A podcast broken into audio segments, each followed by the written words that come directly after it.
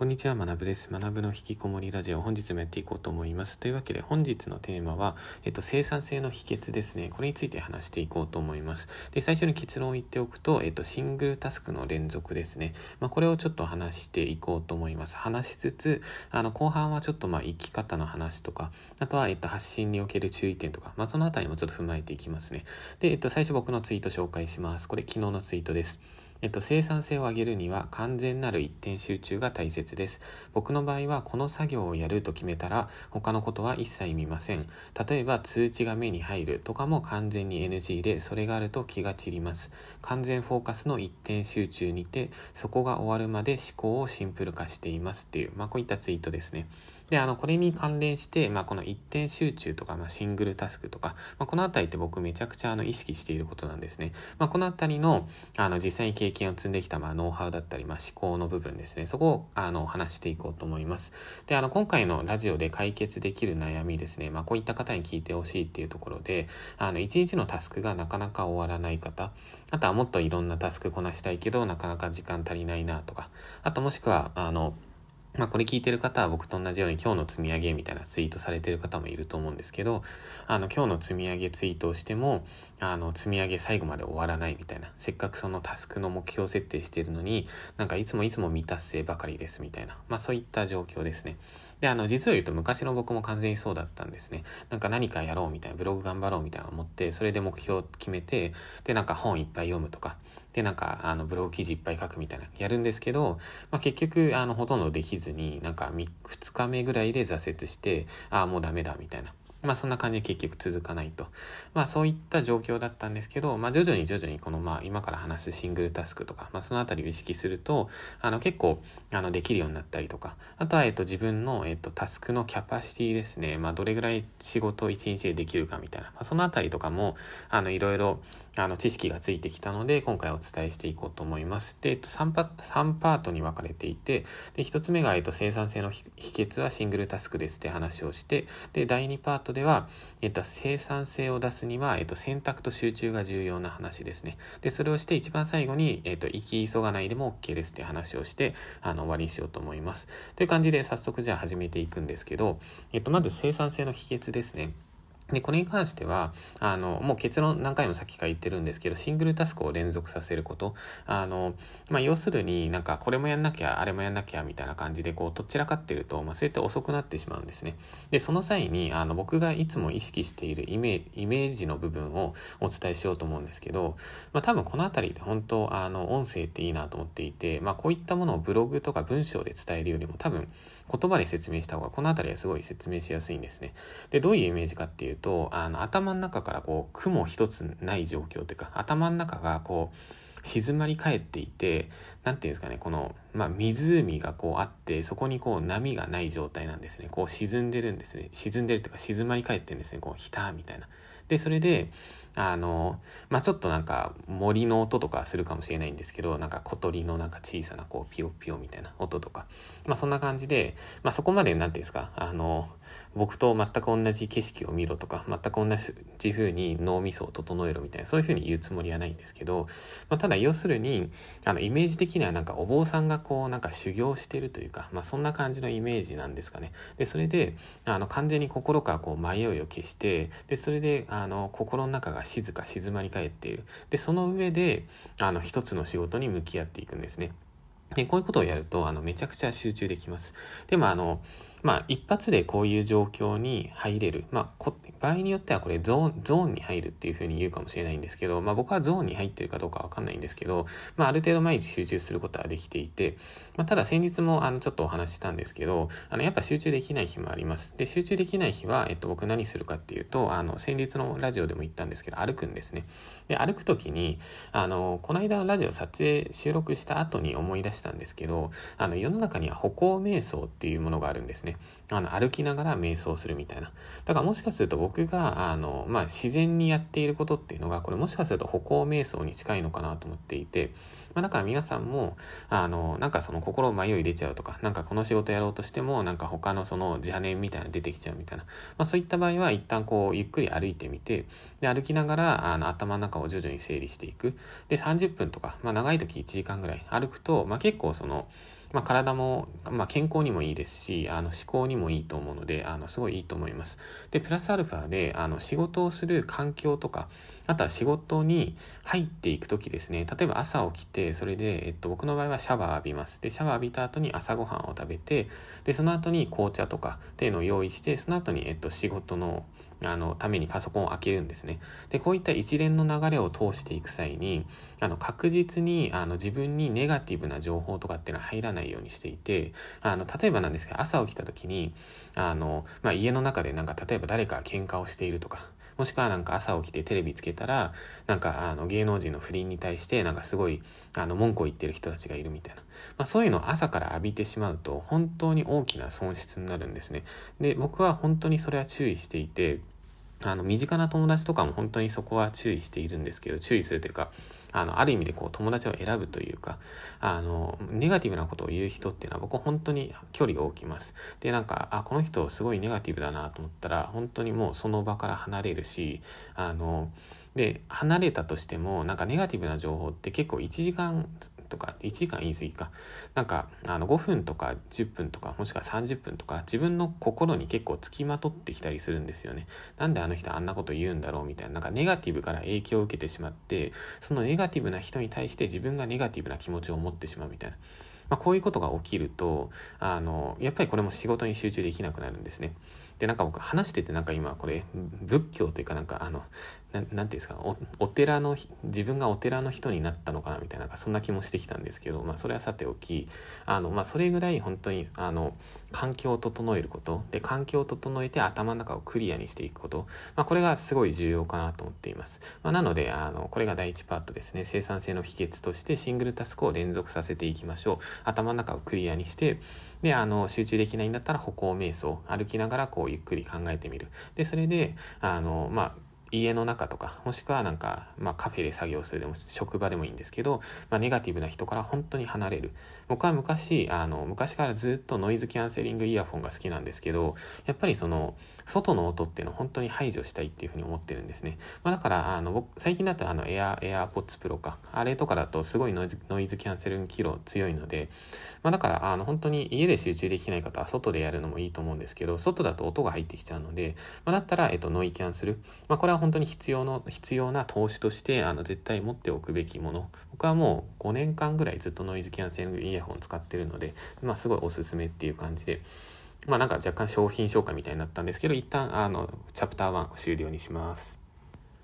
はい。それでは続いてですね、えっと、チャプター2進んでいきます。えっと、成果を出すには選択と集中が重要っていう話ですね。で、あの、ここでお伝えしたいこと何かっていうと、あの、やっぱりその人間って、まあ、時間限られていて、まあ、毎日8時間ぐらい寝るってなると、まあ、1日の時間限られてるじゃないですか。で、ご飯も食べるし、みたいな。まあ、だから、その、やることをいっぱい詰め込んでしまうと、まあ、結局それって無理ですよっていうところですね。で、あの、じゃあ、どれぐらい1日に、あの、タスクを入れて OK かっていうと、まあ、僕が思うに、あの、2つだと思っています。で、あの、少ないっていうふうに思うかもしれないんですけど、まあ、結局、その、まあ、それぐらいだと思うんですよね。で、僕は、えっと、午前中と午後にあの分けて考えているんですけど、えっと、現在の僕と昔の僕でちょっと今働き方をこれから説明していきます。で、えっと、現在の僕に関しては、えっと、午前中ラジオ、で、午後は、えっと、教材作成。まあ、こういった感じの、えっと、シンプルな生き方ですね。で、昔の僕の場合は、えっと、仕事と、えっと、プログラミング。あ、これはまあ、午前午後ではないか。えっと、平日は仕事、で、週末はプログラミング。まあ、そういう感じでもきっちり分けていました。で、あの、じゃあ、現在の僕と、えっと、昔の僕ですね。まあ、ちょっとだけ働き方違っていて、で、それで、まあ、それぞれ参考になる方が分かれてくると思うので、2つともちょっと、あの、順番に解説しようと思います。で、えっと、現在の僕に関しては、まあ、先ほど言ったように午前午後で思考を分けるんですけど、えっと、午前中まずラジオにフォーカスをして、まあ、今日何話そうかなとか、まあ、こういったことを話すと、まあ、有益かなとか、まあ、こういったことを話すと、あな誰かの救いになるかなみたいな、そういうのをずっと考えながら生活をします。で、えっと、今、このようにラジオを撮って喋っていて、で、これが終わった後に何するかっていうと、まあ、一旦その、えっと、ランチ食べて、その後ちょっと休憩しつつ、あの、読書とかして、で、それで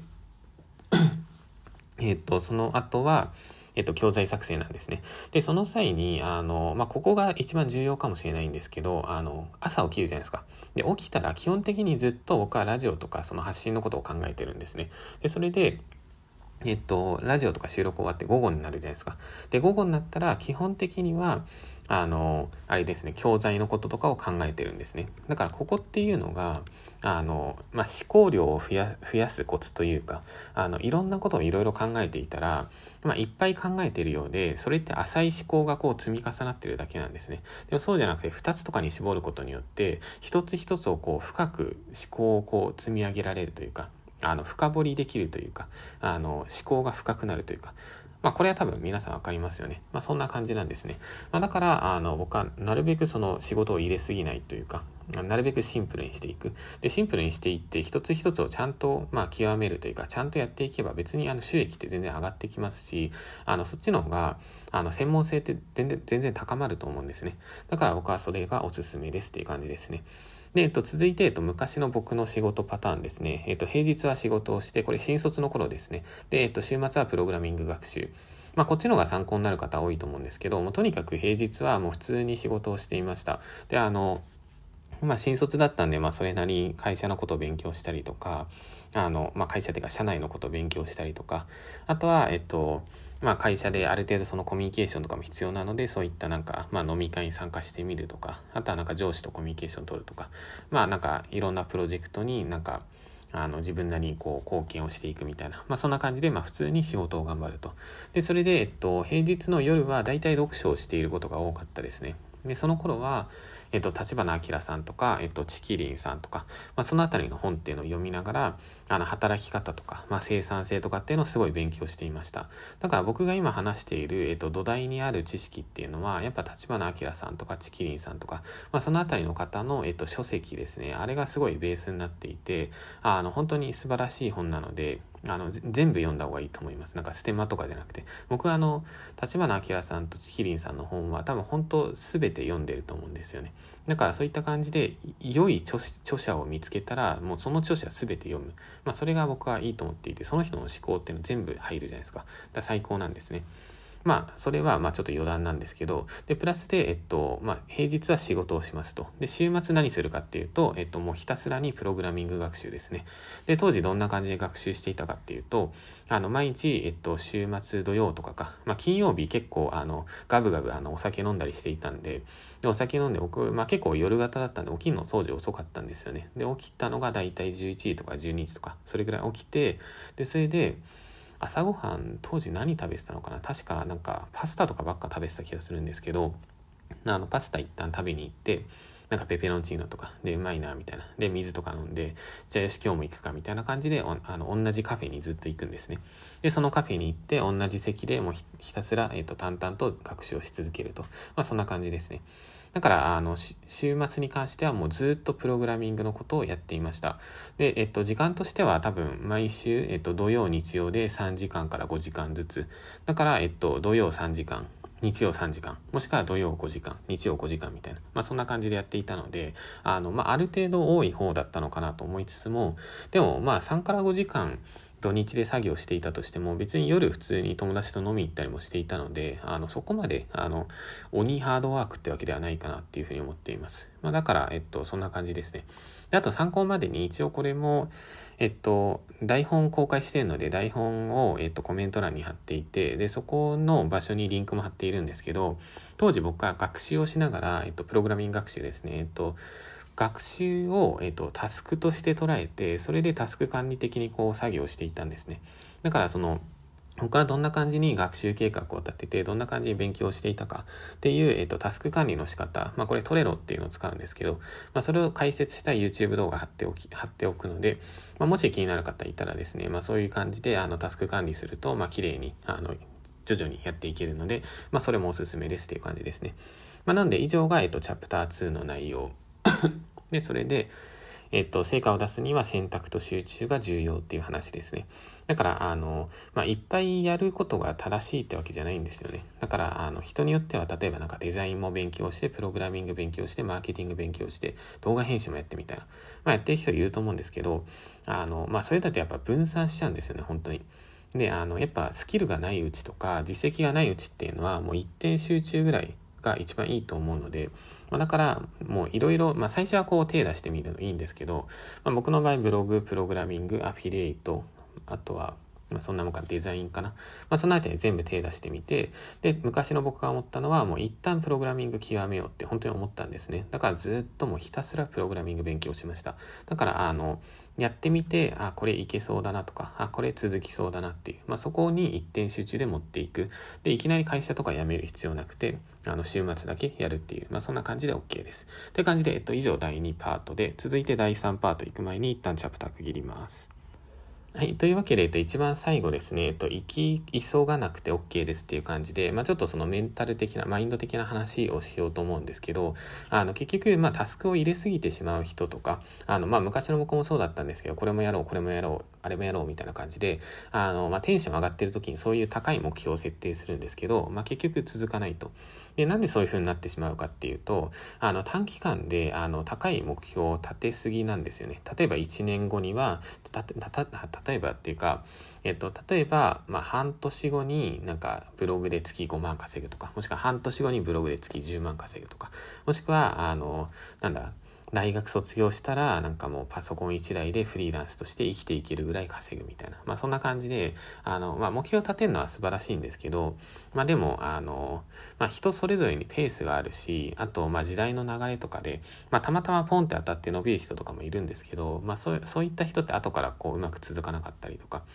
だから結局、まあ僕もいろいろやってきて、まあすごい大切だなと思うことが、あの、もう本当に自分が続けられることをこうコツコツやっていく。で、あの、今ってもう寿命めっちゃ長いじゃないですか。で、皆さん多分これ聞いてる方、まあ、多分80歳、90歳とか100歳ぐらいまで生きるってなって、で、そのうちの、まあ、たった1年で人生を劇的に変えようとか、たった2年で人生を劇的に変えようとか、まあ、それ自体がもう焦りすぎなんですよね、完全に。あの、1年じゃ本当にほぼ変わらないですよ。あの、1年とかで、まあ、ちょろっと成果出す人とかもいると思うんですけど、まあ、そういった人も多分素晴らしいと思います。でも素晴らしいんですけど、あの、急激に成果を出してしまうと、どこかで絶対その反発っていうのがあるんですよ。で、僕もそうだったんですけど、急激に売り上げ上がると、その後に反動が来て、その後になんかこう、一回マイナスの方にバーンって落ちたりもして、まあそういう時にま落ち込んだりとかもするんですけど、まあ、ただ、えっと、まあ、結局、まあ、長いので、ゆっくりやっていくことがすごい重要です。で、先ほどもお話したんですけど、まあ、これ聞いてる方、多分会社で働いてる方も多いと思います。で、そういった方だったら、もう週末に、えっと、3時間から5時間の、えっと、勉強の継続、もうこれだけで本当にいいと思います。これを、えっと、1年間、2年間、これを続けていく。まあ、週末3から5時間で、土日両方あるじゃないですか。だから、えっと、土曜3時間、もしくは、あ、違う、土曜、えっと、3時間と日曜、まあ、5時間でも。もしくはなんか土曜日5時間やって、まあなんか日曜日なんか3時間で、まあそんなんで何でもいいんですけど、まあそれぐらいのボリュームで勉強を継続したら、もう普通に世の中のサラリーマンってそこまで勉強してきてほぼ皆無なので、もう全く、全くというか楽勝で勝てます。で、あの、平日、あの、作業するのきつかったら、まあ僕みたいに、昔僕もそうだったんですけど、平日はもう読書だけみたいな。夜家帰ってきて、あの、チキリンさんの本ちょっと読むみたいな。僕はそんな感じで、えっと、サラリーマン時代を過ごしていました。でもそれでも全然もうスキル上がりましたね。で、それで、うん、なんか、全く問題ないのでおすすめっていう感じです。で、えっと、一方で、そのフリーランス今やっている方ですね。で、フリーランスやってる方に、えっと、じゃあどれぐらい勉強とかをしたらいいかっていうのをお伝えすると、まあ、毎日、まあ、1から2時間ぐらいかなと思いますね。あの、僕自身も、まあ、ぶっちゃけ多分それぐらいだと思います。あの、まあ、午前中仕事して、まあ、こんな感じでラジオとか、まあ、ツイッターとかもある意味で仕事なんですけど、で、それで、あの、まあ、ランチ、ランチ中とかに、まあ、ちょっと読書したりとか、あと寝る前に読書したり、まあ、それで結局1から2時間ぐらいかなと思っていて、まあ、それでも、えっと、1週間とかずっと続けていけば結構な時間になるじゃないですか。で、1ヶ月続けばすごい時間じゃないですか。で、僕はそういった生活を本当にもう数年単位で続けているので、まあ、だから、まあ、毎日無理せずにコツコツこう、学習を継続していく。まあ、それっていうのが結局、あの、誰よりも、あの、先に歩いていけるし、あの、なんていうんですかね。まあ、大きな成長につながるというか。まあ、だからそんな感じかなと思います。で、あと一番最後にですね、まあ、これ余談的な話なんですけど、あの、まあ、よくある、あの話として、まあ、成功者をどんどん真似していきましょうとかって話があるじゃないですか。で、あの僕もあのいろんな方を過去に真似してきました。で、今でも本当にいろんな方を真似したりとか、まあ、最近もドバイに来ていろんな方とお会いして、でそれでまあそそこでまた思うことがあって、でそれでまたちょっと僕自身も変化しないとなとかって思ったりもしてるんですけど、ま、そんな感じで誰かを真似する。誰かをコピーする。あの、全然素晴らしいと思います。で、でも、えっと、コピーする際に、えっと、発信する時のコピーとか、あとは生き方のコピーとか、まあ、これは、あの、正直やっちゃダメだなと思っていて、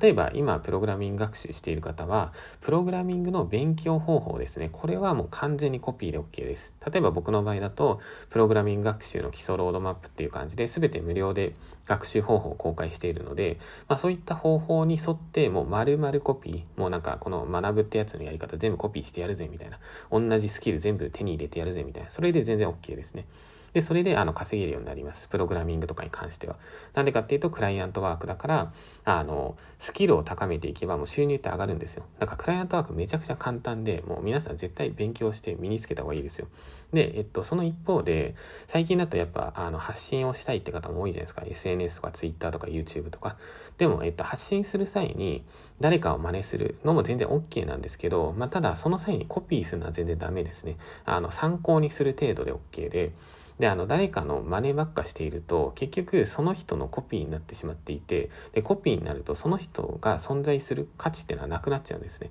あの例えば A さんっていうインフルエンサーがいてで B さんがそのそれを真似しようとするじゃないですか。でもそしたら完全に真似してしまったら B さんの存在意義ないじゃないですか。皆さん A さんを見てればそれで OK ですよね。そうなってしまうのでだからあの僕自身もやっぱその伸び悩む時とかどうしてもなんかあの自分の軸がぶれそうになったりもするんですけどでもそういう時にやっぱその伸びてる人っていうのをそのまま丸パクリするんじゃなくてあこの人は伸びているけど、まあ、ただ、えっと、自分の場合だと、まあ、それそのままコピーしてしまうと個性もなくなるしあまあそれじゃダメだなみたいな、まあ、自分なりにあの一番いい方法っていうのをあの、まあ、いろんな人を参考にしながらあの探していこうみたいな、まあ、そんな感じかなと思います。まあ、だからここもすごい大切で、あの勉強のやり方ですね。これはコピーしちゃってください。もう完コピーで OK です。あのスキル、スキルを身につける際とかも完全コピーで OK ですね。でも発信においては発信って何が強みになるかっていうと個性じゃないですか。だからコピーすると個性ゼロになるんですよ。だからコピーしちゃダメっていう話ですね。って感じで、えっと、もう一回最後ちょろっと振り返ると、えっと、今回、あ、すいません。今回もこれで終わりなんですけど、えっと、内容をもう一回ちょっと振り返ると、えっと、生産性の秘訣について話しました。えっと、まず一つ目っていうのが生産性の秘訣っていうのはシングルタスクですね。あの、心をこう無にするというか、まあ、静かな湖の前とかで、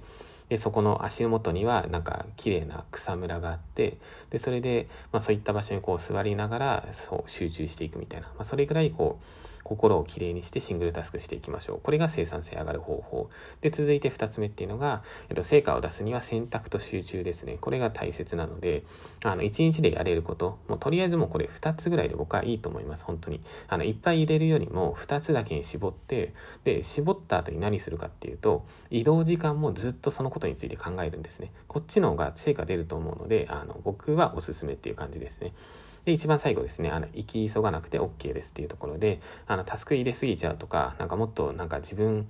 SNS の人とかと比べて全然伸びてないなみたいな。なんかブログ1年ぐらい書いたのに全然収益なんか300円なんですけどみたいな。まあそんな感じになってしまったとしてもそれはしょうがなくて、まあそうじゃなくてあの自分なりのペースでちゃんと続けていくと。で続けていきながらちゃんとあの選択と集中をしていてしつつあの週末はしっかり勉強していきますと。まあそんな感じですね。